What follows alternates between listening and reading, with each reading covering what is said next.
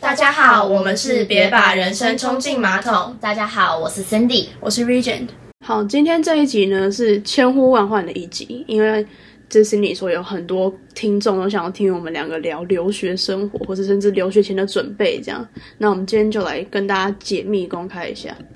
那首先呢，你要入境美国嘛，那你就一定要有签证。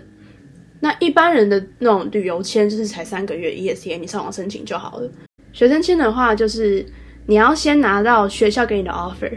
然后拿到这个证明之后，学校会发一个东西叫 I twenty 给你，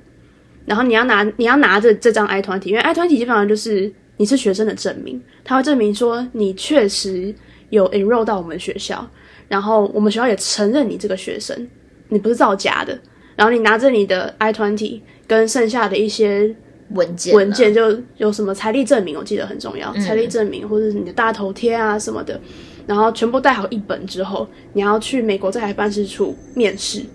那你面试过了，他才会发 F one 给你，F one 就是学生签。所以很多人就是 面试没过，或者乱讲，可能就你就会你的签就会出问题。那就很麻烦，因为其实这种面试，美国是一个非常看记录的国家。如果你有不好的记录，他们看到，他们就会怀疑你，因为觉得说你有不好的记录。嗯，所以面试这这一关是很重要。啊，我那时候面试是很幸运了，就是我面试的人刚好就是我们学校的学长，然后就说：“哦，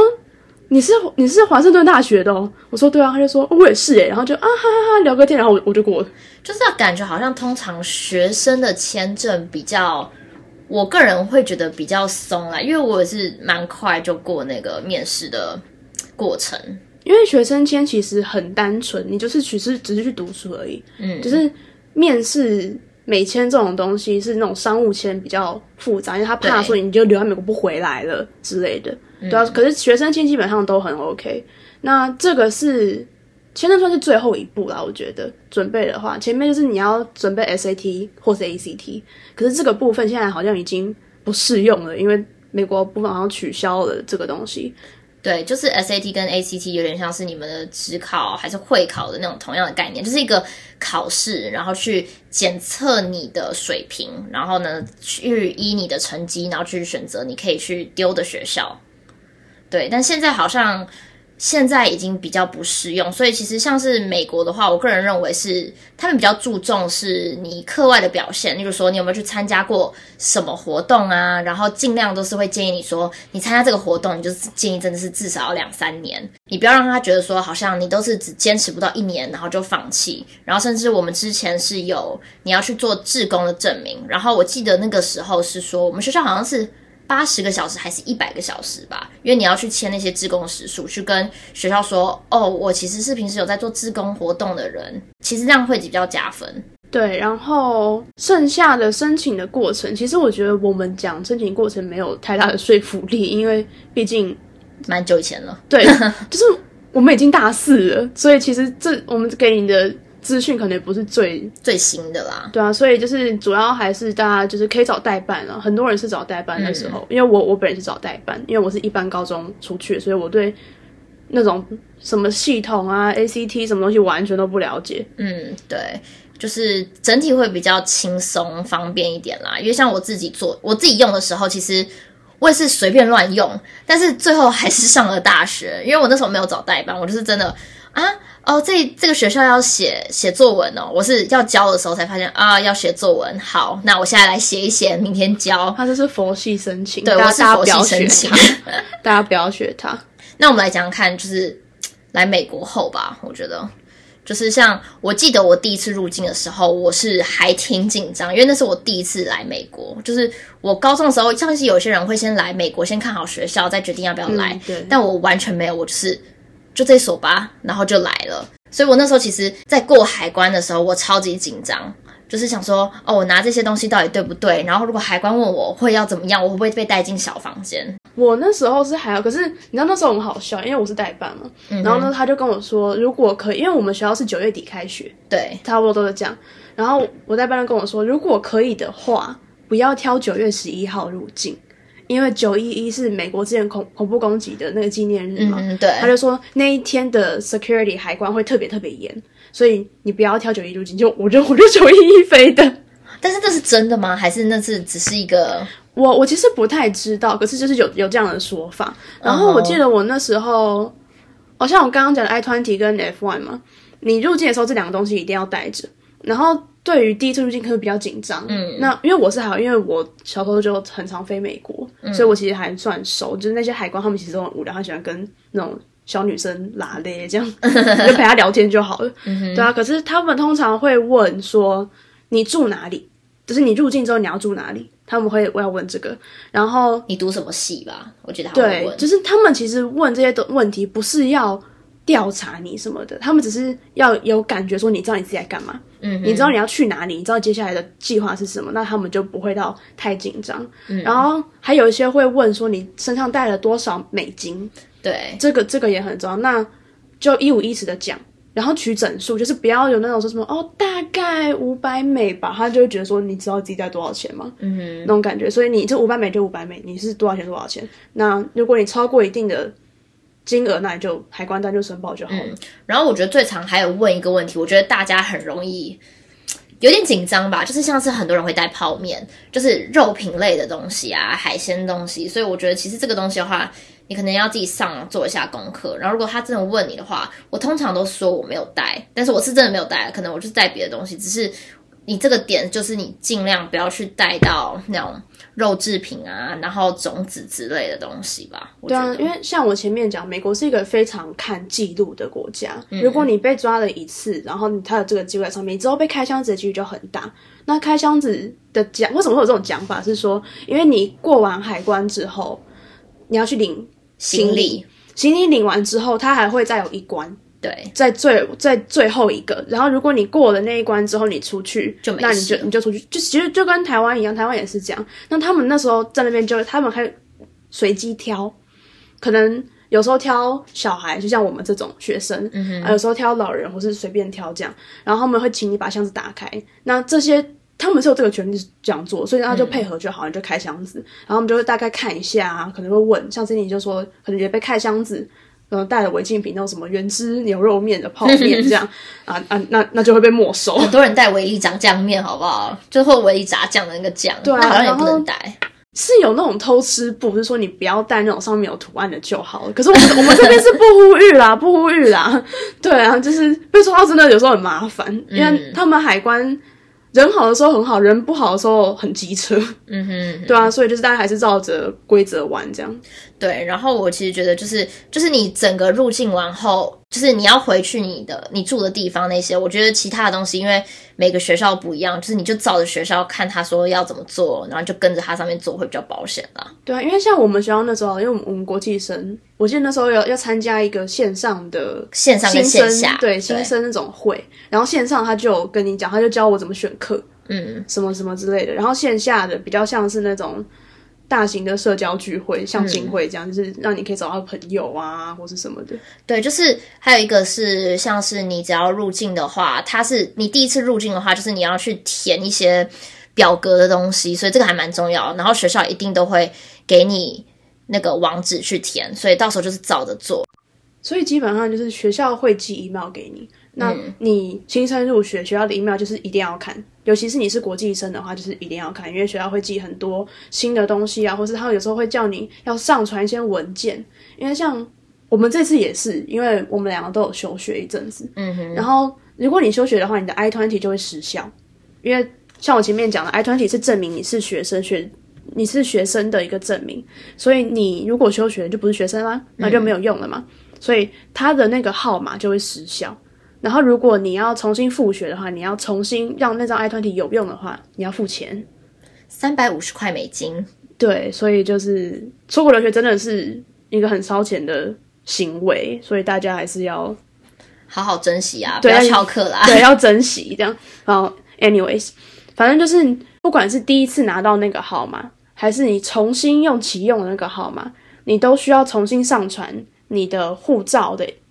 照片。然后本对银本，然后还有你的财力证明，财力证明。三个月的财力证明，是你要在这三个月内申请的财力证明，而不是你大一的时候用的那个。就是如果说你是复学的话啦，对，所以基本上就是这些。可是我们现在讲，你们肯定觉得很麻烦，就说怎么这么多事情，又要这个又要那个的。可是真的麻烦啦。对，也是真的嘛。可是你如果要出国留学的话，那就是这样。可是其实你跟着 email 上面的步骤走，也不会到太麻烦。好，然后我其实个人是有一些之前还没来美国前，其实有还蛮多迷思的，就是可能就是美剧看太多，电影看太多，YouTube 看太多吧，就会想说，哦，美国一切都是真的超美好，然后大学就是玩啊，然后就是疯狂的 party 的那种感觉吧。但是你我来了后，我现在连一个 party 都还没有去过，我已经打死了欸、好了，他他是例外了，party 我是去过不少。但是就是不会像是说哦，每天都开趴，每天都这么疯狂那种感觉，就是跟电影完全真的就是不一样的。我我是觉得说，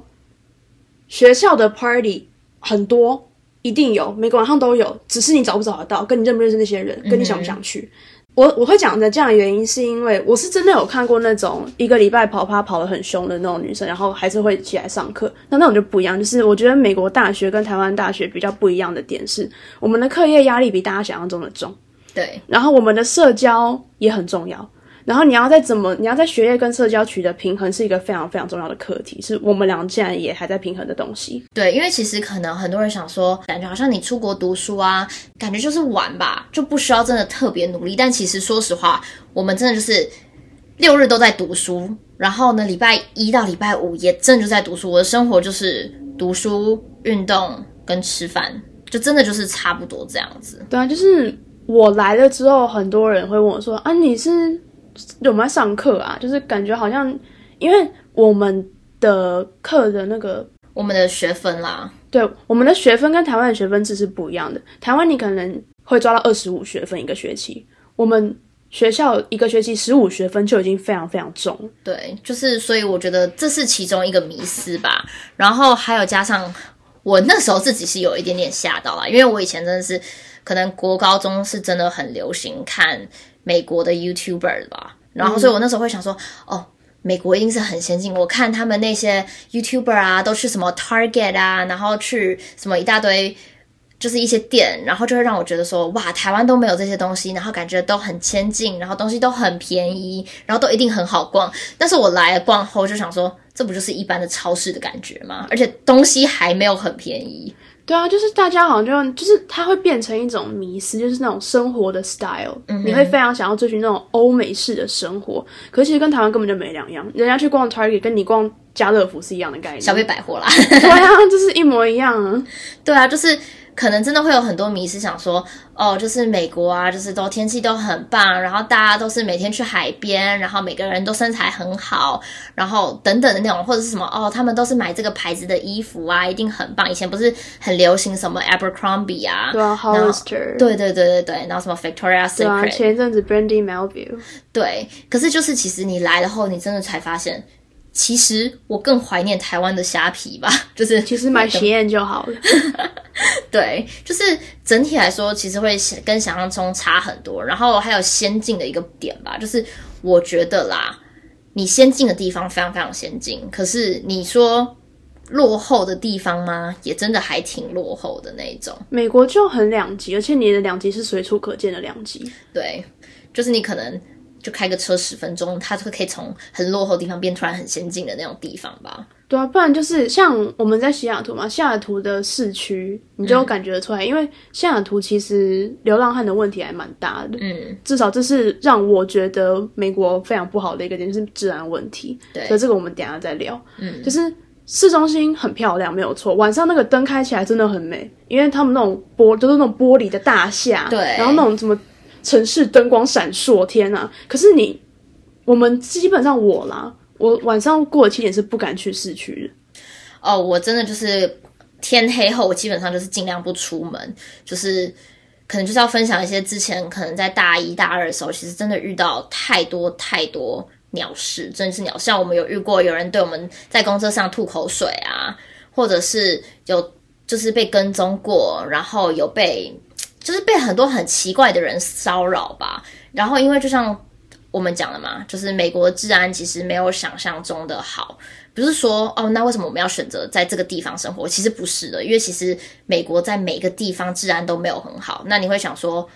哦，可是我看人家 YouTube 啊，或者是他们拍影片啊，明明就感觉很好。那是因为他们可能只是来一个月，然后呢，他们那一个月都是在。观光观光景点啦，然后你在 hotel 里面，你当然不会有这样的感觉，因为他们一定是会有去管制。可是像我们学生，我们是住在那种住宅区啊，在学校附近，其实我们遇到非常非常多的怪人嘛，就是怪事真的很多。对啊，然后一方面吧，也是因为美国很自由，美国是真的很自由，所以他们的概念就是我我可以去接近你，这是很 OK 的事情。然后像就是之前就是被性骚扰什么的，很常被 cat call，我很常被 cat call。就 cat call 中文，就我觉得 cat call 是美国很独特的一个文化，可它是个很糟的文化，就是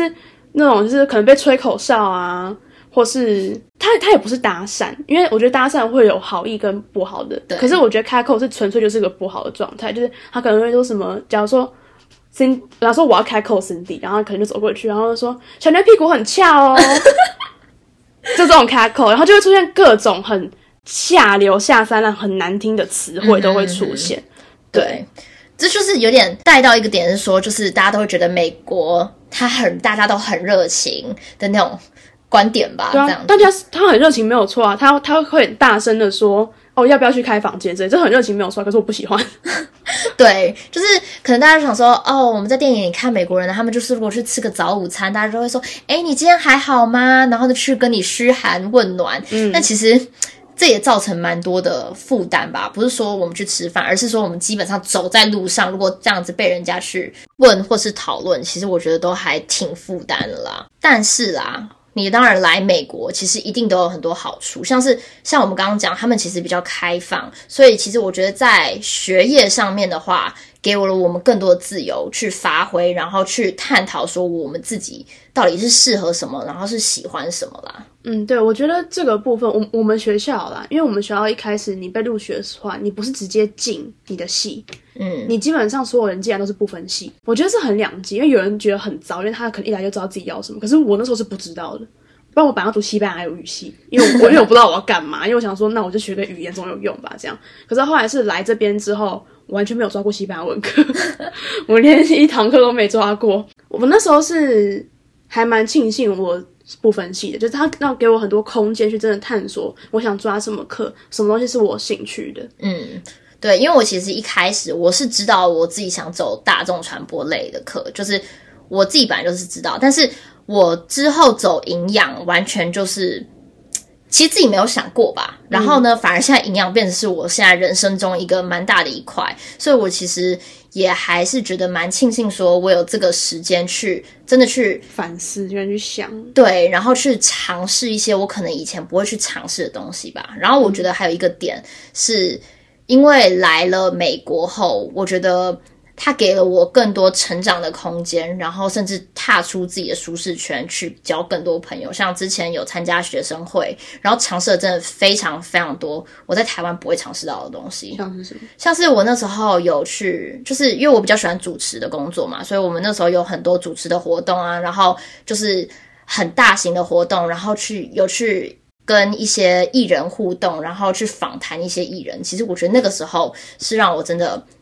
还蛮可贵的一个景点吧。然后如果没有来美国的话，或许就不会去做这些事情，因为可能在台湾就是一个舒适圈，不会想去真的突破自己，不会想去尝试的那种感觉吧。嗯，我是觉得我来美国之后变得比较会 social，我觉得这是一个对我来说是一个还蛮好的技能吧，因为。像刚刚我说，就是他们很喜欢嘘寒问暖，就是说哦，How's your day？或者说你今天还好吗？今天天气还不错，这样哦，我喜欢你的指甲。对，我通常跟你在一起的时候，如果他们这样问我，通常都不会理，都是因为你会讲话，我就我就收我的东西就好。对他都丢我一个人。可是我觉得后来他变一个反射动作了，就对我来说，我觉得这样是好的，因为我我有时候很 social，有时候很不 social。可是来美国之后，就是刚开始很不适应，有点被逼的时候，我就觉得说你为什么问我这么多问题？我之后又见不到你，我觉得好烦哦！我不要浪费我的能量在你身上。可是后来就觉得说这是一种礼貌。嗯，然后其实养成这种主动去认识人、主动去亲亲近人，我觉得在我未来是一件好事，就是大家会觉得说你比较积极。嗯，对，而且加上因为。就是你来美国，其实它是有各式各样的人吧，都聚集到这个地方。其实你会去学习跟认识到更多不一样文化背景的人。我觉得其实这个是一个非常难得的一个经验吧。嗯，而且我觉得你对于很多东西的包容度会变大。嗯，对，因为你的眼界开了，所以你就比较不会有那种，应该不说狭隘的想法，而是说你当你看到更多不同的东西，看到更多不同可能性，你的世界观会变，那你做事的态度也会不一样。对，而且加上，因为大家可能是来留学都是自己一个人嘛，可能当然会跟朋友，但是你在这个过程中，你绝对会学习要如何怎么成长，然后如何去独立，因为你毕竟你在就是远在他乡嘛，你就是只能独立起来，然后呢，你变得会，我觉得是会比较，我觉得你会学到很多你没有想过自己会学到的事情。对，像我居然学会怎么拆。灭就是怎么拆烟雾探测器？对，然后我学会怎么组装椅子、组装柜子。就是我我那时候我那时候把那个，因为我们之前房间有个烟雾探测器，然后美国是你们每个家里都有自己一个，你可以自己装，然后里面是有电池，当它电池快没电的时候，它开始逼，然后那个逼就是很烦，因为它会一直逼到你换电池。嗯，可是那时候是半夜，你知道，然后我找不到人怎么办？我就找自己拆。然后那时候超崩溃，因为那时候学校也很忙，我那时候一边哭一边拆，拆来之后我觉得我无敌了，我觉得而且都是我单身，我然后我就是觉得说，I don't need a man，我会拆烟雾探测器。对啊，因为就是很多东西你必须得自己来，你真的没有办法去在可能在台湾上是可以跟家人说啊，你帮我用啦什么的，但是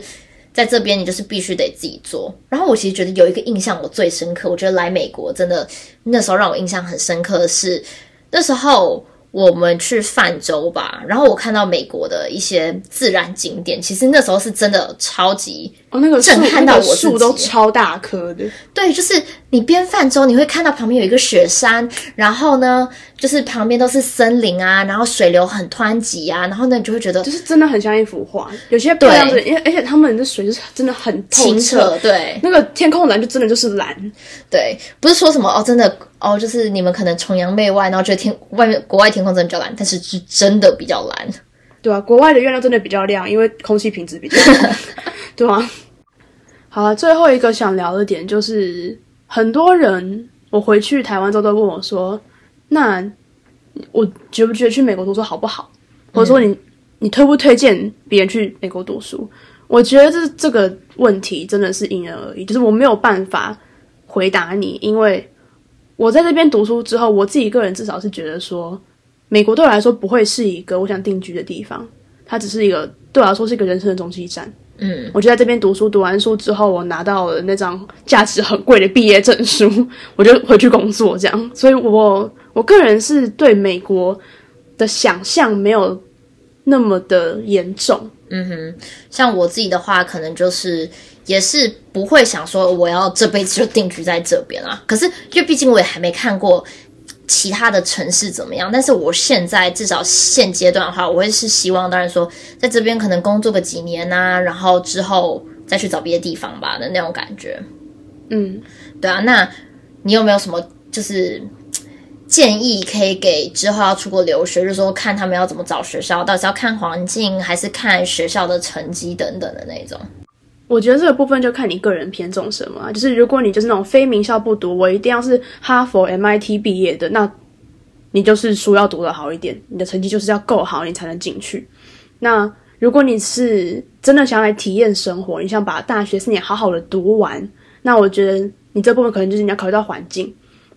天气，尤其是气候。因为我个人是一个很怕冷的人，我西雅图我快冷死了。我每我那时候大一新生来的时候，我想说。我发生了什么事？我每天抱跟粽子一样，为什么要这样？嗯哼哼，因为真的台湾太热，像我自己也是比较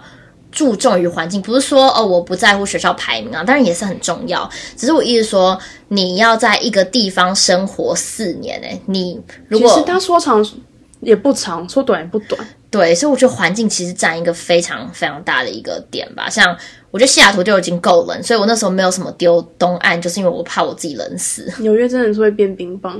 对，然后像有些人喜欢大城市，有些人可能喜欢那种乡间一点，对，大学城就是旁边什么都没有，就是一个大学。对好，像 UIUC 就在玉米田中，对，所以就是我觉得真的取决于你自己个人喜欢什么样的环境。但是如果说你今天就是有一个专业，然后你那个学校真的很强，那你就去吧。就是环境的话，我觉得就可以先摆一边。如果说你真的是以完全是以学业为重的话，对啊，好，今天这集就差不多到这边啊，就是让大家有点初步的理解我们对于留学的想法，对吧、那今天就到这边，希望你们喜欢，我们下次再见，拜。拜拜